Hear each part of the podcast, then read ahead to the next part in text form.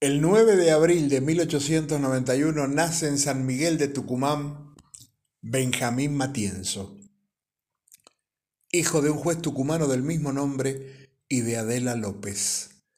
En 1909 ingresó al Colegio Militar de la Nación.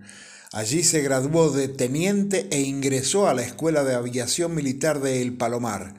Recibido, se radicó en Mendoza y a fines de 1918 pasó a prestar servicio en el batallón número 5 de ingenieros.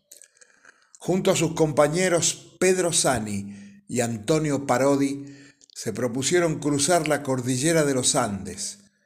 En 1914 no lo había podido hacer el gran Jorge Newbery.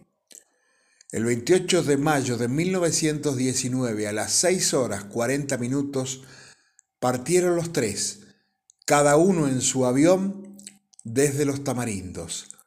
Sani y Parodi retornaron a los pocos minutos por problemas, pero Matienzo no volvía. Pasaron horas, días, meses y no había noticias de Matienzo. En Mendoza no se hablaba de otra cosa. Comisiones militares argentinas y chilenas, aéreas y terrestres, lo buscaron incesantemente. Recién en noviembre de 1919 encontraron el cadáver cerca de las cuevas. El avión fue encontrado lejos de ese lugar 30 años después.